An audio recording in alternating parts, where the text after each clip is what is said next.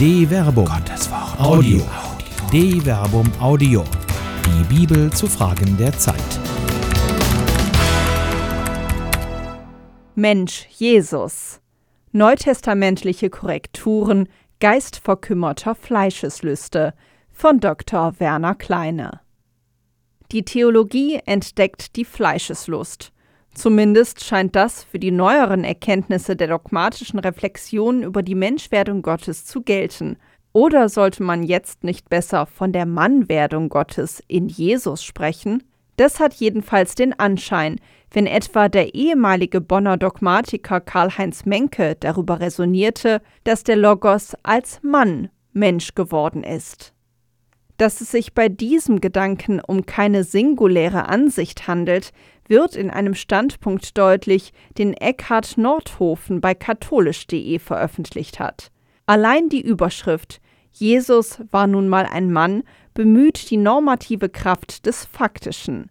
Das allein wäre nicht bedenklich, wenn daraus nicht Folgerungen der unhinterfragbaren und damit unreflektierbaren Art gezogen würden. Hat schon mancher gefragt, warum sich das große, die zeitenwendende Ereignis der Inkarnation so lächerlich zufällig und kontingent anfühlt? Warum hatte es ausgerechnet in der Levante stattfinden müssen? Warum musste es gerade ein Mann, ein galiläischer Wanderprediger, ein beschnittener Jude sein? Wäre ein griechischer Philosoph nicht besser gewesen? Warum hat sich nicht überhaupt alles in Griechenland der damaligen Leitkultur abgespielt? Wir wissen die Antwort. Sie lautet, es war so und nicht anders. Warum, das wissen wir nicht. Wer es besser zu wissen meint, ist ein Usurpator, der sich anmaßt, was ihm nicht zusteht. Deus lo vult. So, so, wer das anzweifelt, ist also ein Usurpator oder auch eine Usurpatorin, die sich des Glaubensgeheimnisses bemächtigen möchte. Selig, wer glaubt, ohne zu denken, alle Aporien werden so in das Geheimnis des undurchdringlichen Mysteriums aufgelöst. Man muss nur feste daran glauben. Noch fester. Gott will es so. Deus lo vult. So lassen sich sogar Kreuzzüge rechtfertigen.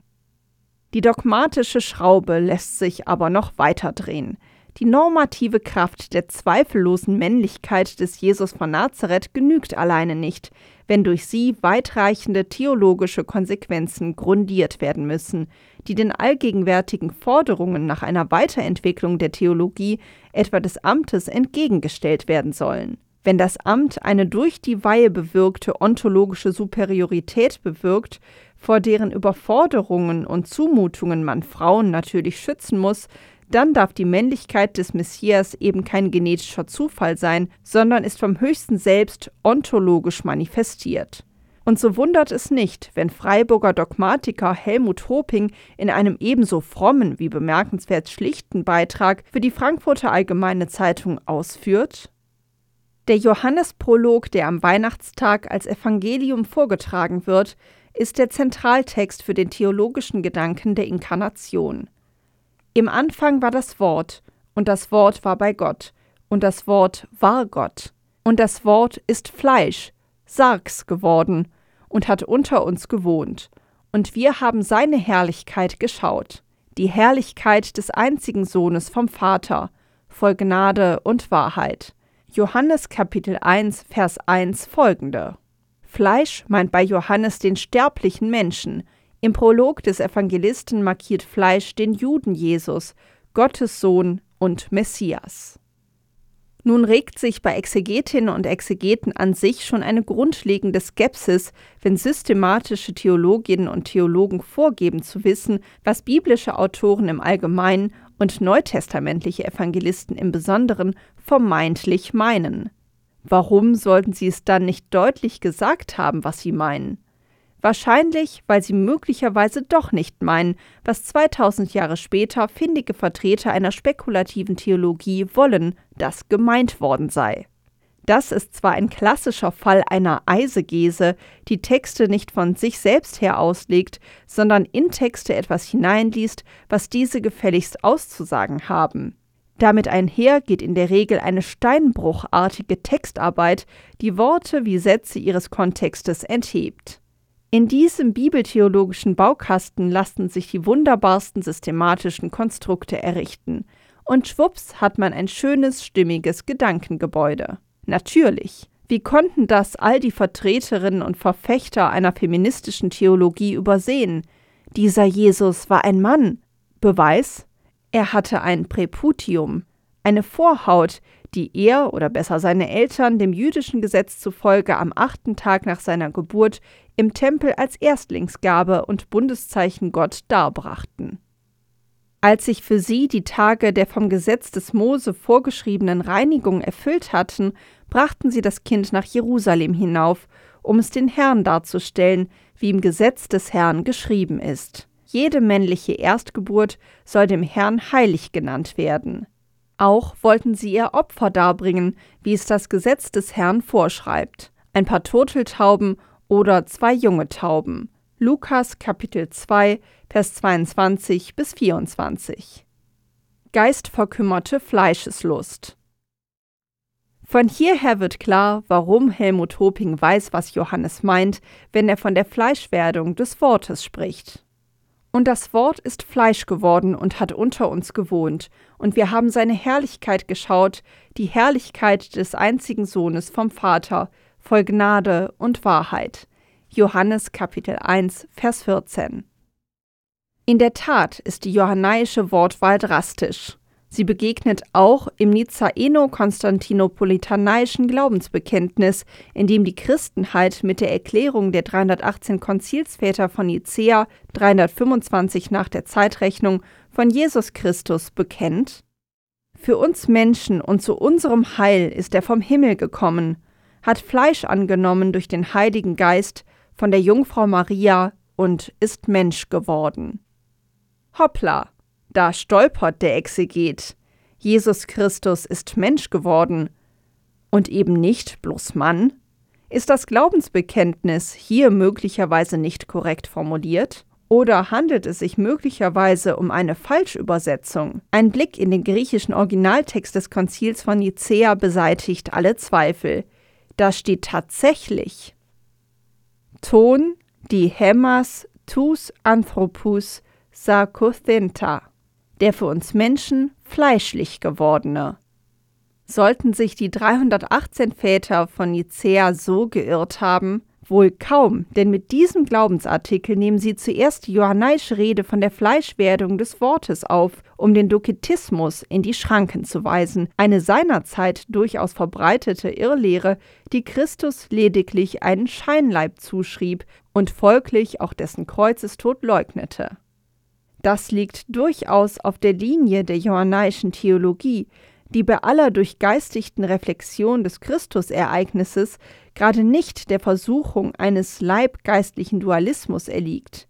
Deshalb kommt Gott in Jesus nicht irgendwie zur Welt, sondern er nimmt materiale, eben sarkische Gestalt an.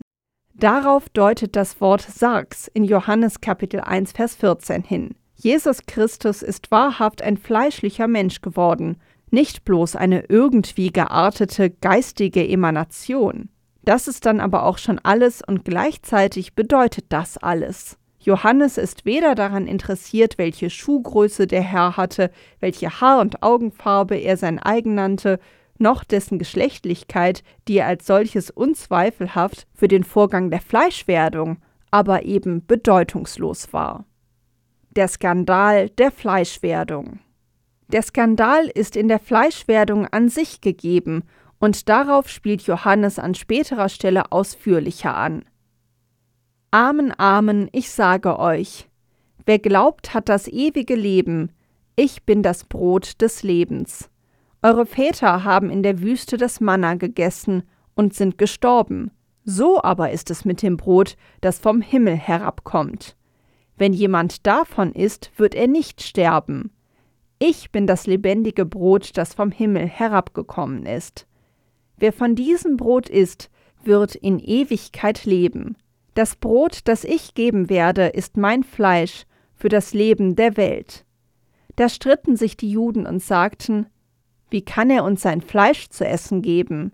Jesus sagte zu ihnen, Amen, Amen, ich sage euch, wenn ihr das Fleisch des Menschensohnes nicht esst und sein Blut nicht trinkt, habt ihr das Leben nicht in euch. Wer mein Fleisch isst und mein Blut trinkt, hat das ewige Leben, und ich werde ihn auferwecken am jüngsten Tag. Denn mein Fleisch ist wahrhaft eine Speise, und mein Blut ist wahrhaft ein Trank.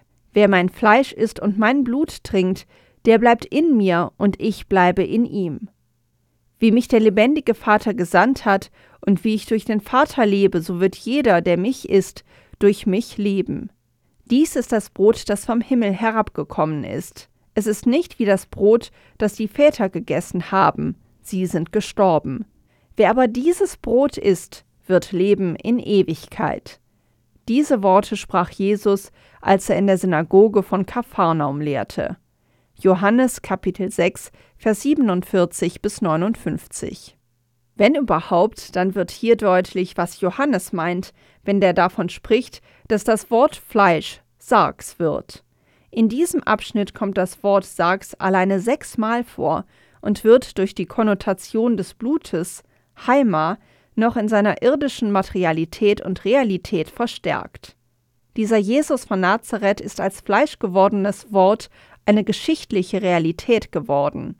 Das Wort Gottes ist nicht einfach nur aufgeschrieben, es ist Fleisch und Blut geworden und soll immer neu in Fleisch und Blut übergehen. Das ist näher betrachtet eine skandalöse Zumutung, weil es denen, die ihm nachfolgen, jede Entschuldigung nimmt. Man kann das Wort Gottes eben nicht nur mit den Lippen bekennen, man muss es leibhaftig, mit Herz und Hand leben.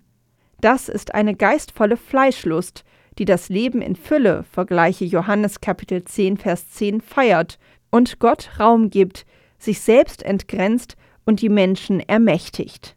Noch schlimmer freilich dürfte es für die Verfechter der substanziellen Männlichkeit Jesu freilich sein, dass Johannes hier nicht vom Fleisch des Sohnes, sondern vom Fleisch des Menschensohnes, he sarx tu hiu tu anthropu, spricht.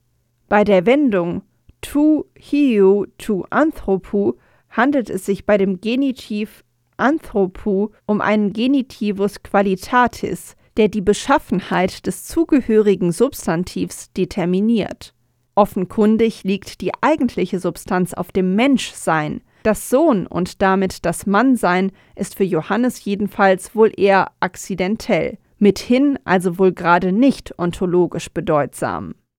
Mensch, Jesus, dieser Linie folgt offenkundig schon Paulus, der in Jesus nicht bloß, wie Weiland der Großamateur populistischer Theologie Franz Alt behauptet, einen neuen Mann, sondern einen neuen Menschen erkannte.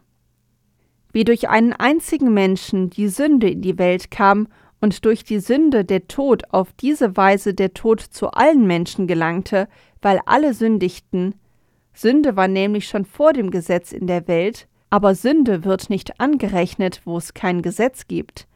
Dennoch herrschte der Tod von Adam bis Mose auch über die, welche nicht durch Übertreten eines Gebots gesündigt hatten, wie Adam, der im Urbild des Kommenden ist. Doch anders als mit der Übertretung verhält es sich mit der Gnade. Sind durch die Übertretung des einen die vielen dem Tod anheimgefallen, so ist erst recht die Gnade Gottes und die Gabe, die durch die Gnadentat des einen Menschen Jesus Christus bewirkt worden ist, den vielen reichlich zuteil geworden. Römer Kapitel 5 Vers 12 bis 15.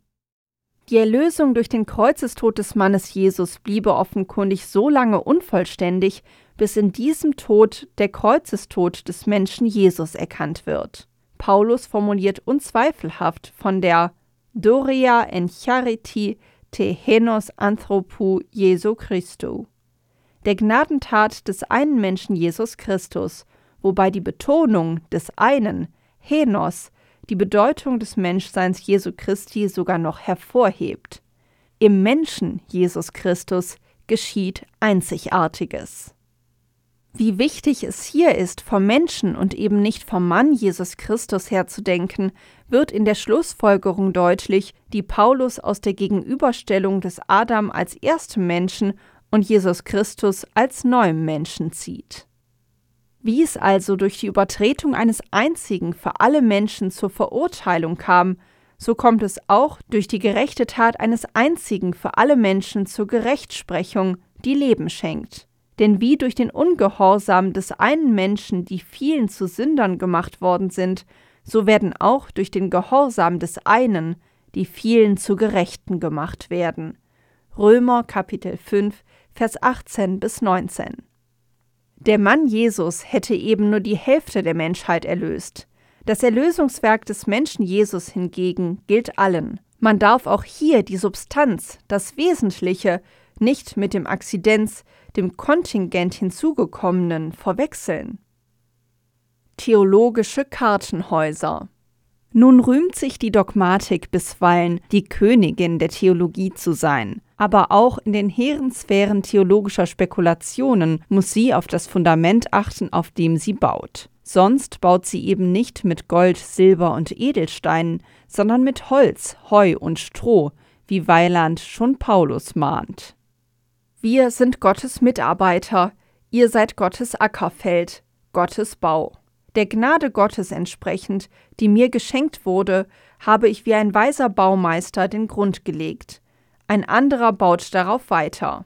Aber jeder soll darauf achten, wie er weiterbaut. Denn einen anderen Grund kann niemand legen als den, der gelegt ist, Jesus Christus. Ob aber jemand auf dem Grund mit Gold, Silber, kostbaren Steinen, mit Holz, Heu oder Stroh weiterbaut, das Werk eines jeden wird offenbar werden, denn der Tag wird es sichtbar machen, weil er sich mit Feuer offenbart. Und wie das Werk eines jeden beschaffen ist, wird das Feuer prüfen.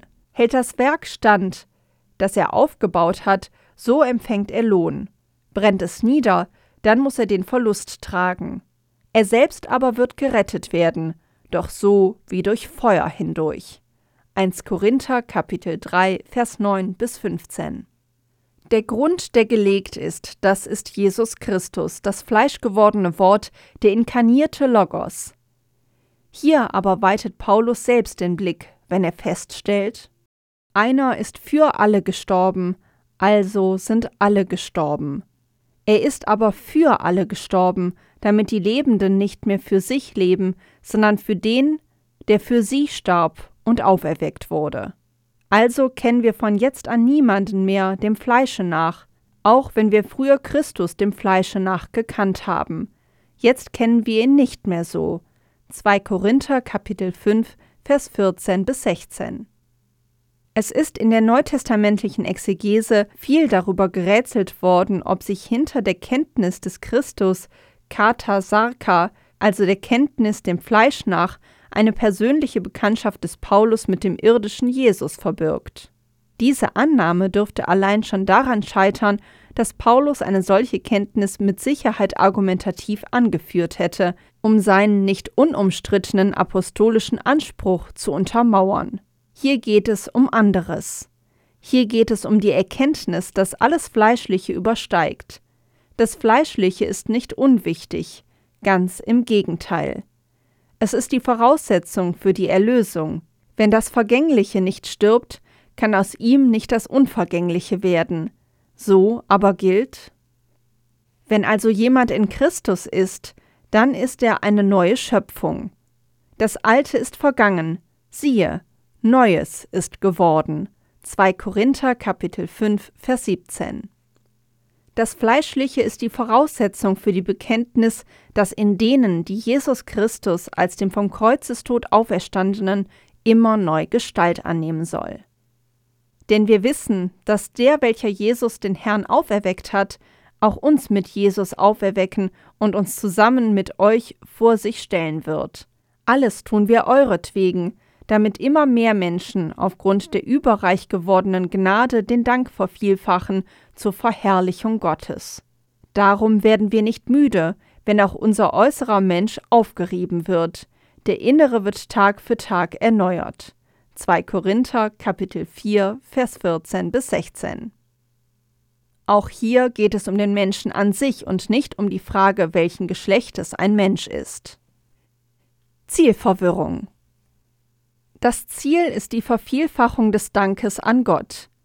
Wenn dieses Ziel durch die Betonung des Mannseins Jesu erreicht würde, dann könnte man den dogmatischen Spekulanten folgen.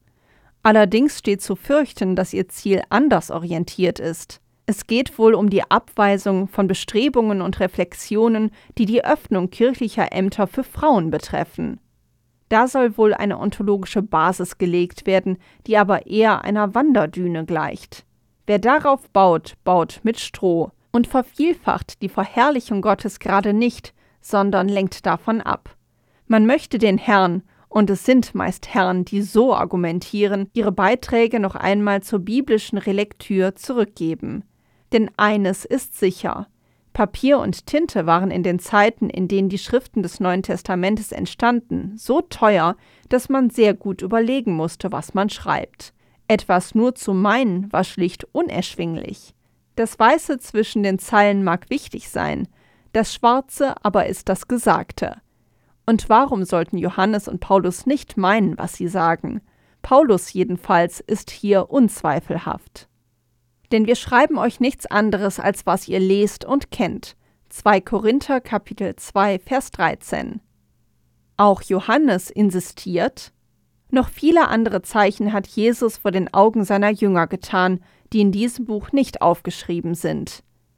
Diese aber sind aufgeschrieben, damit ihr glaubt, dass Jesus der Christus ist, der Sohn Gottes, und damit ihr durch den Glauben Leben habt in seinem Namen. Johannes Kapitel 20, Vers 30 bis 31. Es ist der Glaube, der im Bekenntnis des Thomas kulminiert. Mein Herr und mein Gott. Johannes Kapitel 20, Vers 28. Deshalb bekennen Christen, dass Jesus Christus wahrer Mensch und wahrer Gott ist. Darauf lässt sich bauen. Das Mannsein Jesu erscheint da nur als halbe Wahrheit. Eine Produktion der Medienwerkstatt des katholischen Bildungswerks Wuppertal Solingen-Remscheid. Autor Dr. Werner Kleine. Sprecherin Jana Turek.